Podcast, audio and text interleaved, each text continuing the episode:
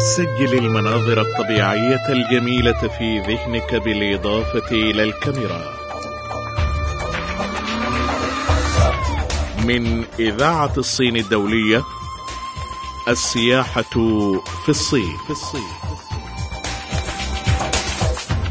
الصين بين أذنيك. أذنيك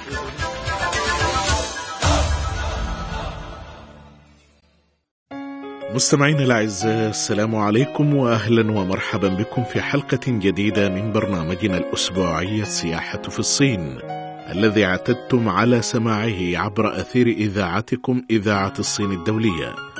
هذه تحيات صديقكم الدائم أسامة مختار ويسعدني أن أرافقكم كالعادة في رحاب هذا البرنامج الذي أعدته لهذا الأسبوع الزميلة عائشة تشيانسي. يصادف يوم الخميس عيد رأس السنة الجديدة. وبهذه المناسبة نتمنى لكم الصحة والتوفيق والنجاح والازدهار والتقدم وسنة سعيدة مملوءة بالسعادة وكل عام وأنتم بخير. في حلقة اليوم من برنامجنا الأسبوعي السياحة في الصين نود أن نصحبكم في زيارة مدينة بكين العاصمة الصينية لنتعرف على التقاليد الشعبية والمشاعر الغرامية هناك.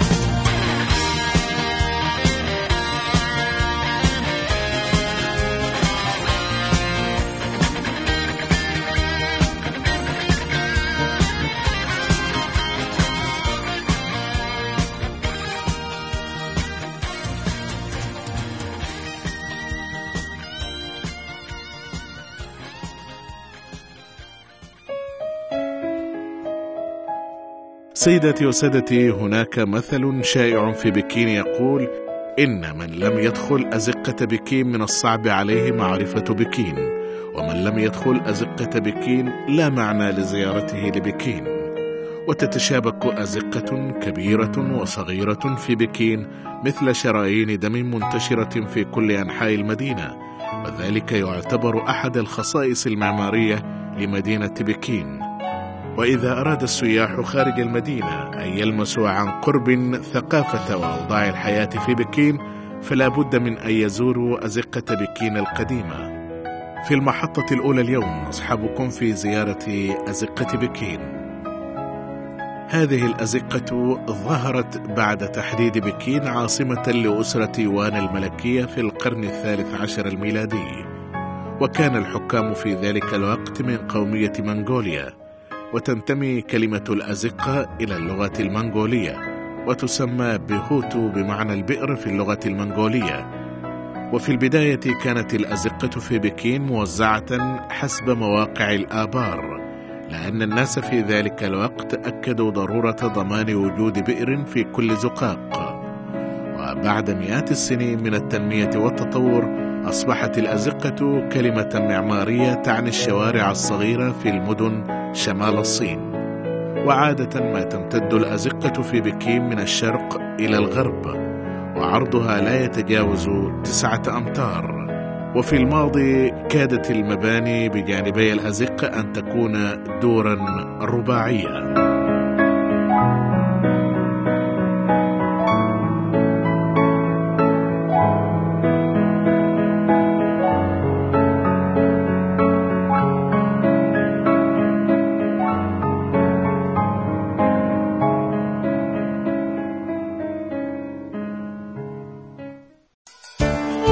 الحلم ليس بعيدا. انطلق الآن مع إذاعة الصين الدولية.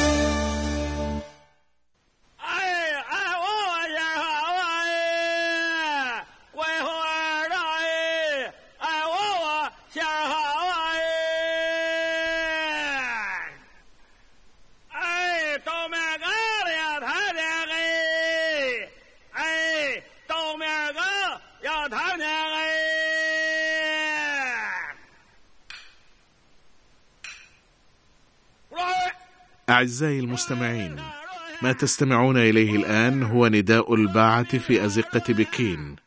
ما إن يستمع المسنون الذين يسكنون في الأزقة إلى هذا النداء حتى يعرفوا ما الذي يباع. كان هذا النداء مستمرا بلا انقطاع من النهار حتى الليل خلال الفصول الأربعة في الماضي حيث يمكن لسكان الأزقة أن يحصلوا على أي حاجة بدون خروج من الأزقة.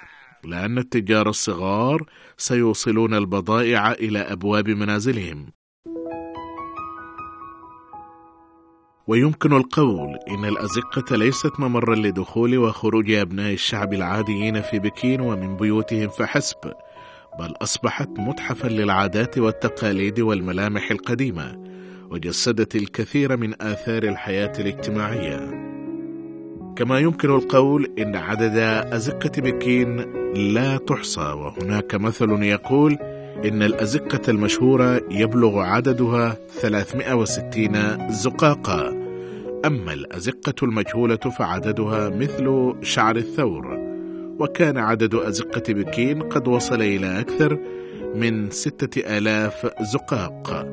ويبدو أن كل الأزقة لونها واحد وهو رمادي وأشكالها متماثلة لكن في الحقيقة أن لكل زقاق معنى أو قصة خاصة به.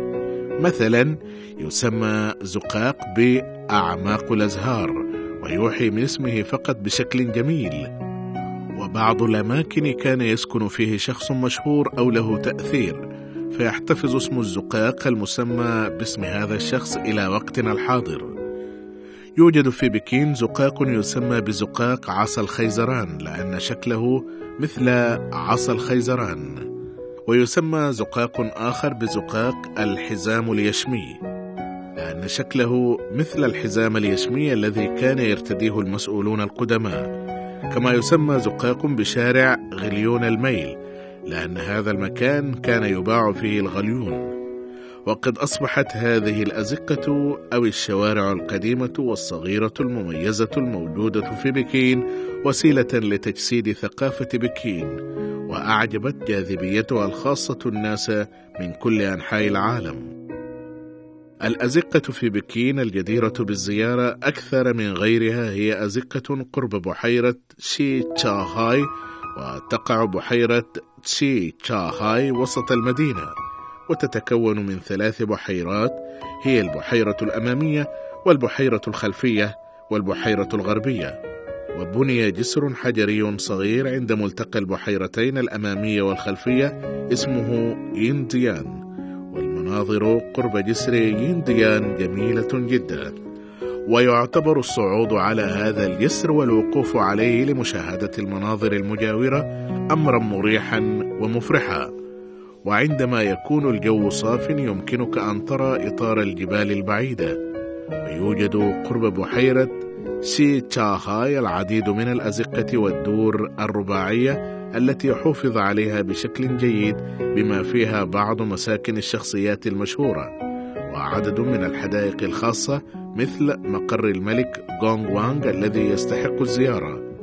وخلال السنوات الأخيرة ومع تطور بناء المدينة تزايد عدد البنايات والعمارات الضخمة داخل بكين وقل عدد الأزقة وبدأت حكومة مدينة بكين حماية بعض الأزقة المتميزة. ومن أجل إطلاع الناس على حياة البكينيين القدماء أصدرت مصلحة السياحة ببكين مشروع التجول في الأزقة حيث يمكن للسياح يتجولوا في الأزقة على متن الدراجات الثلاثية ويدخل الدور الرباعية حيث يشربون كوبا من الشاي ويستمعون إلى مقطوعة من قصص البيكنيين القدماء للإحساس بحياتهم.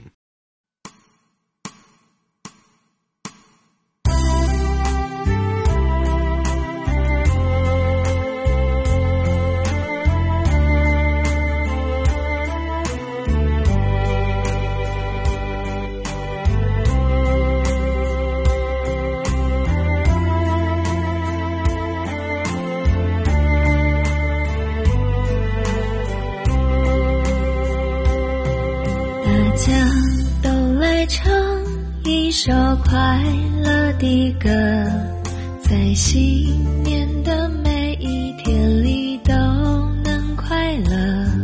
那钟声在告诉我们幸福来了，在这一刻我们欢呼吧，是爱让这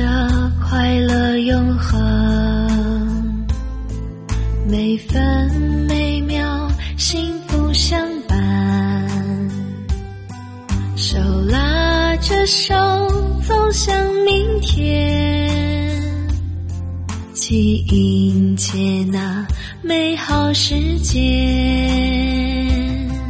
大家都来唱一首快乐的歌，在新年的每一天里都能快乐。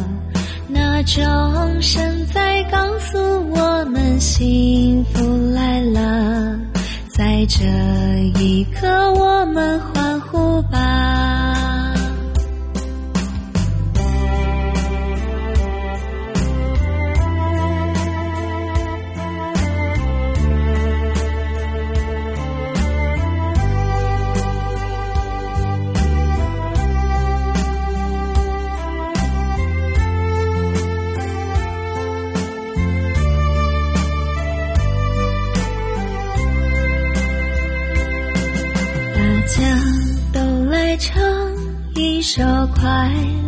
一个在心。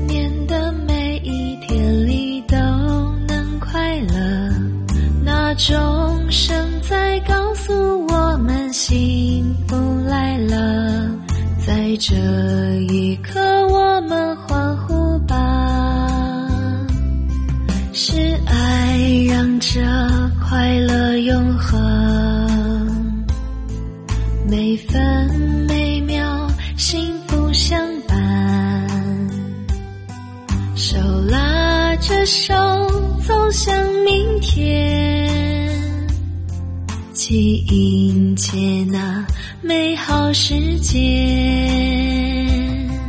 大家都来唱一首快乐的歌，在新年的每一天里都能快乐。钟声在告诉我们幸福来了，在这一刻我们欢呼吧。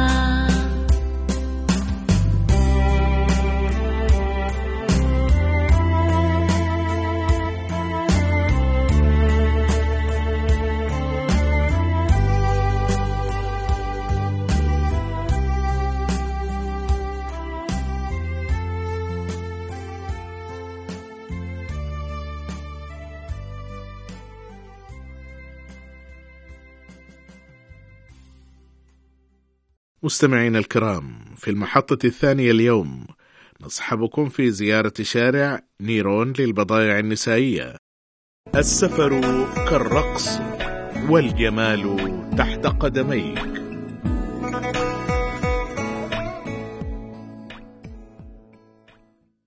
يقع شارع نيرون للبضائع النسائية في الجهة الخلفية من شارع لايتاي للزهور.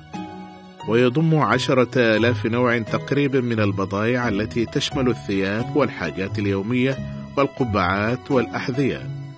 وتباع بشكل رئيسي الثياب المعدة للتصدير والمنتجة بغواندونغ وكوريا الجنوبية ومنطقة هونغ كونغ وتايوان الصينيتين. ويوجد به ألف ومائة كشك لبيع الثياب. ويعتبر حاليا أكبر سوق لبيع الثياب في بكين من حيث الحجم.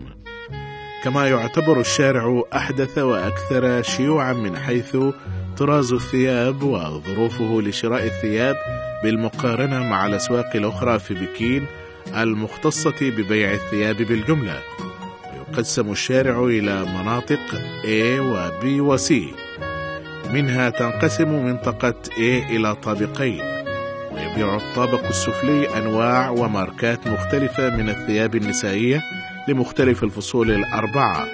ويبيع الطابق العلوي البضائع النسائية ومنها الشعر المستعار ومستحضرات التجميل والألبسة الداخلية والأحذية وزينة الرأس والجوارب وغيرها وكل ما تحتاج إليه النساء موجود في هذه المنطقة. بدأت الأزياء الصينية بالانتشار في السنوات الأخيرة. والآن تتجه نحو المزيد من الانتشار وتهتم هذه الأزياء بنوعية الخياطة الممتازة والطراز وفي هذا الشارع تلقى الثياب الصينية ترحيبا كبيرا. يوجد محل للأزياء الصينية في الطابق السفلي بمواجهة السلم بمنطقة A ويمتلئ المحل بالأزياء الصينية منها رسم عليه تنين مستدير ومنها ما طرزت عليها كلمة السعادة باللون الأحمر أو رسمت عليها زهرة الفوانيا التي ترمز إلى الغنى والسعادة ومنها ما كان فستانا مقببا مشقوق الجانبين تقليديا أو حديثا. تقول آنسة تعمل في المحل إن معظم الذين يشترون الأزياء الصينية من المحل هم نساء من المثقفات والممثلات والفنانات وتجسد ثيابهن جمال الصينيات بصورة أكبر. وسعر الأزياء الصينية في المحل يتراوح ما بين 200 إلى 300 يوان. وهذا السعر معقول لمن يحب الأزياء الصينية. ويوجد قسم المأكولات الجاهزة خلف منصة العروض.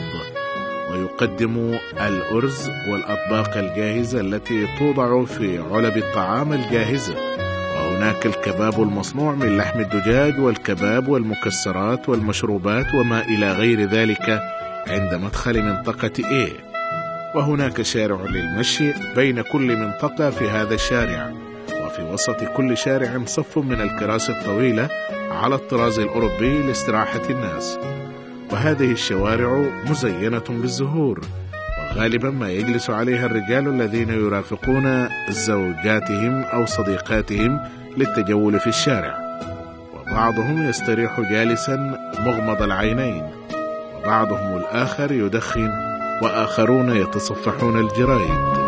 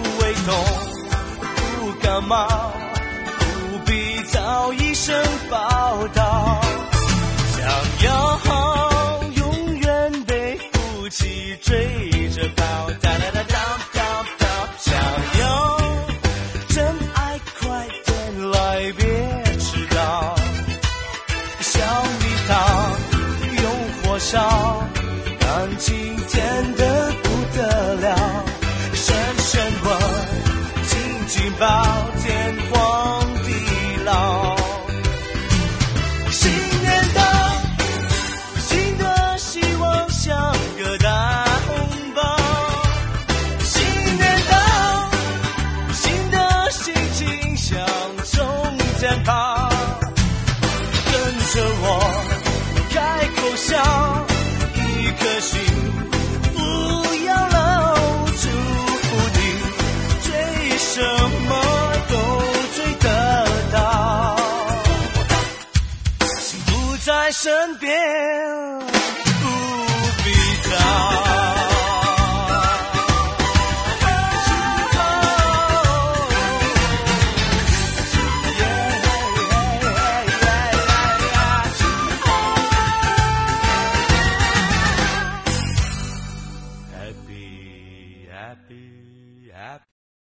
أحبائي المستمعين المحطة الثالثة اليوم نصحبكم عبرها في زيارة لشارع جوي للمطاعم. أينما تسافر يزداد حبك لبيتك. يقع شارع جوي للمطاعم الذي يبلغ طوله كيلومترا وخمسمائة متر تقريبا بدونغ تشيمن وهو شارع منتعش ومشهور للمطاعم ببكين وفيه أكثر من مئة مطعم كبير وصغير وهو من المناطق التي تعمل المطاعم فيها 24 ساعة متواصلة. وكل يوم وعندما يقبل الليل تشعل الفوانيس الحمراء في الشارع كله وتنتشر رائحة الطعام الشهي في كل مكان به. وهذا أفضل وقت لتقدم المطاعم خدماتها. وترى هناك صفوفا متلاحقة من السيارات والدراجات التي تتوقف أمام كل مطعم ويغص كل مطعم من هذه المطاعم بالزبائن. وعلى جانبي الشارع مطاعم تقدم انواعا عديدة من المأكولات المحلية الشهية المشهورة في مناطق مختلفة من الصين ومنها الأطباق الصينية الثمانية المشهورة مثل أطباق تشوان والو ويوي وغيرها. والأطباق الأكثر شيوعا الآن مثل السرطان وتنين الجمبر الصغير بالتوابل والفلفل والقدر الساخن سيتشوان والسمك المسلوق بالماء ومالتانغ والمأكولات بالتوابل والفلفل المسلوق في الماء المغلي والمشويات والأطباق المحلية للأقليات القومية الصينية. القدر الساخن هو الطبق الأكثر جاذبية في هذا الشارع، وما زال يحظى بإقبال لدى الأهالي في بكين. ومؤخرا أصبح شاو جيو غونغ هو نوع من القدر الساخن لسيتشوان يلقى ترحيبا كبيرا في بكين أيضا. وقد انتقل هذا الطبق من سيتشوان إلى بكين قبل فترة قصيرة ويطهى في هذا الطبق الديك الذي يبلغ وزنه كيلوغراما واحدا يملح الديك ويتبل ويدمس أولا ثم يؤكل بعد أن يسلق مع شرائح المأكولات النيئة الأخرى في الماء المغلي فورا ومن ميزاته أنه مبتل وحار وكثير الصلصة وشهي وعبق ونكهته هي النكهة الخاصة بأطباق سيتشوان مئة في المئة. يمكن الوصول إلى شارع وي بركوب الحافلات العامة رقم 107 و106 و24 و116 و13 و124 أو النزول في محطة دونغ شي مين ومحطة يونغ هونغ كونغ لقطار الأنفاق. لا توجد أماكن لإيقاف السيارات أمام معظم المطاعم ولكن يسمح بإيقافها على جانبي شارع جوي مساء. أما الخاصية المشتركة للمطاعم الموجودة في شارع جوي فهي أنه بوسع الزبون أن يطلب نصف طبق أو ربع طبق حسب ما يريد.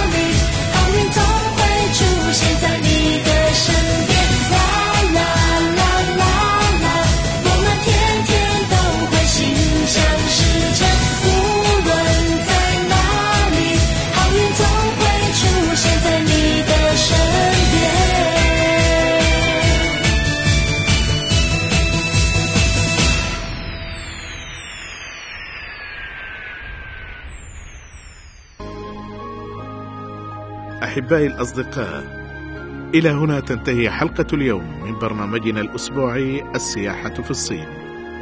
للاستماع للمزيد من المعلومات حول السياحة يمكنكم زيارة موقعنا على العنوان التالي arabic.cri.cn شكرا على حسن متابعتكم وإلى اللقاء في حلقة قادمة وموضوع جديد. كانت معكم عائشة تشيان تشي في الإعداد وأسامة مختار في التقديم. مع السلامة.